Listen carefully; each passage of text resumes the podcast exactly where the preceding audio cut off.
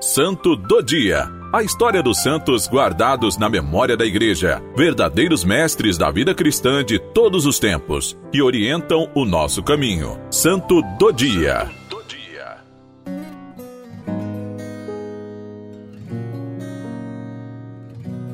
Hoje, 28 de fevereiro, celebramos os Santos Irmãos Romão e Lupicino.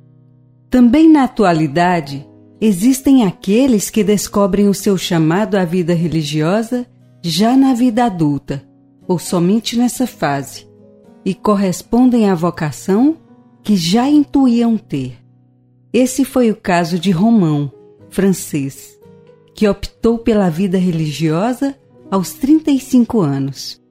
Não saciado com a regra do mosteiro, sentiu-se impulsionado a uma vida mais radical.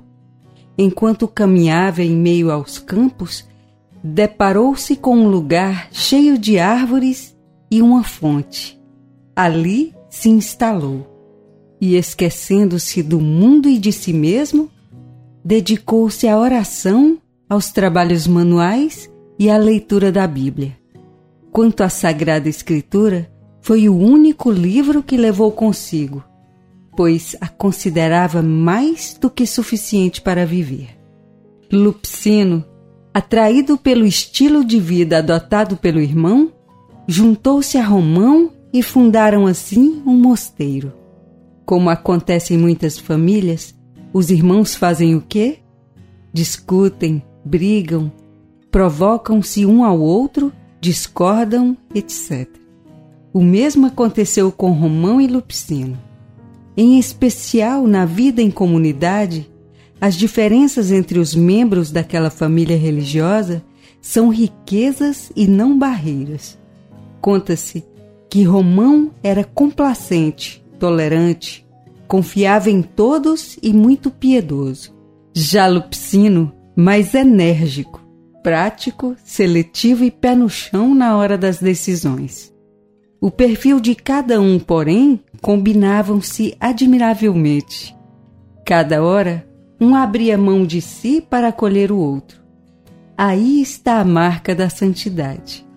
Em oração, os irmãos monges recebem uma visita da Virgem Maria que os orienta dizendo: Vocês devem lutar corajosamente contra o demônio e não temer os embustes e ódio daquele que frequentemente foi vencido pelos amigos de Deus.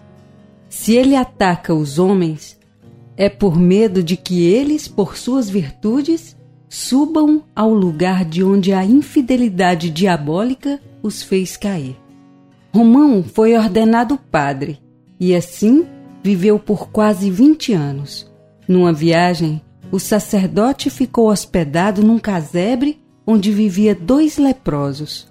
Romão abraçou a ambos num gesto de acolhimento, solidarizou-se com suas dores e na manhã seguinte, ambos estavam curados. Conta-se que Lupicino sempre se ateve muito às questões práticas da vida. Ele cuidava da estrutura para que seu irmão colocasse em prática as lindas inspirações que recebiam, como, por exemplo, a de fundar dois mosteiros masculinos e um feminino. Romão morreu em 28 de fevereiro de 463, aos 73 anos de idade. Lupicino foi para a eternidade em 480. O culto aos santos espalhou-se pela França, Bélgica, Suíça, Itália e por toda a Europa.